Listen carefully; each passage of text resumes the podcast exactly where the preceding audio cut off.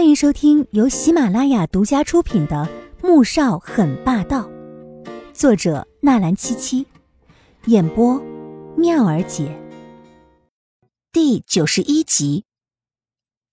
啊，昨天有点累，多睡了一会儿。季如锦并没有多想，解释了一句，结果就看到慕言飞那怪异的神情。哦，嘿嘿，来来来，那你多补补，多补补。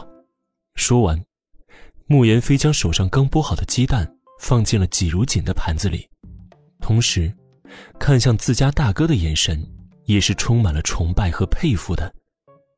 穆萧寒白了他一眼，季如锦正准备说谢谢，结果听到慕言飞又说了一句：“嘿嘿，你们这是准备给我添个小侄子或者小侄女？”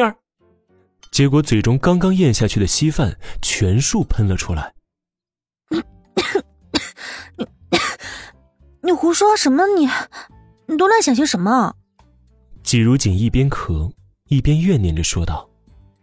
慕言飞还想再说什么，就听到自家大哥一道严厉的声音说道：“食不言，寝不语的规矩，都忘了。”说完，又递了一杯牛奶给季如锦，喝了。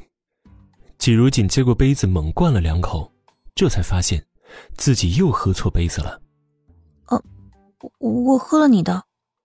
他有些尴尬的看着穆萧寒，没事，你的给我。说完，就端起了季如锦喝过的牛奶，又喝了一口。因为这种事情，也不是第一次了，所以季如锦并没有太在意。倒是对面的两个人，顿时惊呆的张大嘴巴。我来的可真是时候啊！这时门口忽然传来了一道清朗有力的声音。季如锦顺着声音看过去，是一位穿着白色 polo 衫的帅气男子，看着年纪与穆萧寒相当，而说话的熟人程度，似乎与穆家关系很不一般。果然，穆萧寒的脸上扬起了笑意。你什么时候回国的？早上的飞机到的春城。我连家都没回就过来看你了，够哥们吧？进来的男人走过来，抱住穆萧寒。哎，齐康哥，你怎么忽然从意大利回来了？我还以为你打算一直在那边定居了呢。穆言飞也很高兴，走了过去寒暄道。齐康看向穆萧寒，笑容有些古怪。听说你结婚了？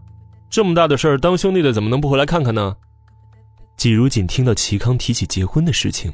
心中就莫名的紧张，该不会是又一个因为这件事情来质问穆萧寒始乱终弃的人吧？哼，是俊阳告诉你的。穆萧寒挑挑眉头，笑着说道：“嗯，是画画说的。他好伤心的，等了你十年，却没想到换来的结局是你娶了别人。”齐康的声音突然间染上了浓浓的怒气，更充满了质问。和对他口中那个画画的不值，季如锦露出一丝苦笑来，埋头继续吃着鸡蛋，想努力减低自己的存在感，但显然，一切都是徒劳的。哎呦，我还以为你娶了什么天仙级别的人物呢，现在亲眼见过之后也不过如此嘛。哎，你这眼光怎么变得这么差了？齐康似笑非笑，目光淡淡的扫了一眼一声不吭的季如锦。嘲讽着说道：“俊阳调查过他了，孤儿，被一个小门小户的几家收养。哎，你确定他赖上你不是为了穆家的钱吗？这么虚荣的女人你也敢娶啊？”不待穆萧寒说话，齐康又径自的说了起来，越到后面，言语越是尖刻刺耳。季如锦不想忍了，猛地站起来，转过身看向齐康：“这位齐先生，你以为你自己是谁啊？”你有什么资格这样妄加评判别人呢？就因为你有钱，你就觉得自己高人一等吗？你是有爹妈，你爹妈教你这么刻薄说话，那也不见得比我这个没有爹妈的人要强到哪儿去。你可以责怪穆萧寒始乱终弃，可是我又没有招惹你们。说白了，我连你们嘴里那个坏话是谁我都不知道。你这么攻击我，你不觉得可笑吗？说完，他又看向了穆萧寒，声音仍是愤愤难平。穆萧寒，我想忍，可是很抱歉，你要是觉得我说了你这位好兄弟而令你很没有面子，那不好意思，我并不打算抱歉。对于一个见面就羞辱我的人来说，我觉得我并没有做错。话落，餐厅里面静得出奇。穆言飞瞪着眼，张着嘴，显然是没料到会发生这样的事情。而穆恩恩和季如锦有过几次交锋，对他多少也是有些了解的，所以并不觉得奇怪。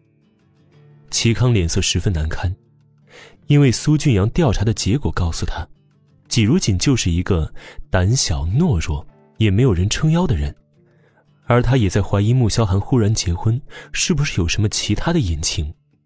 加上这一个多月来，看到苏画郁郁寡欢、心事重重的，上个月排练的时候，更是因为走神不小心扭伤了脚，他就再也忍不住跑了回来。穆萧寒神情淡淡的说道：“你刚才确实说错话了。”这话一出，季如锦心口猛然一僵。虽然心中隐约猜到了他会责怪自己，但依然感到了浓浓的失望和难过。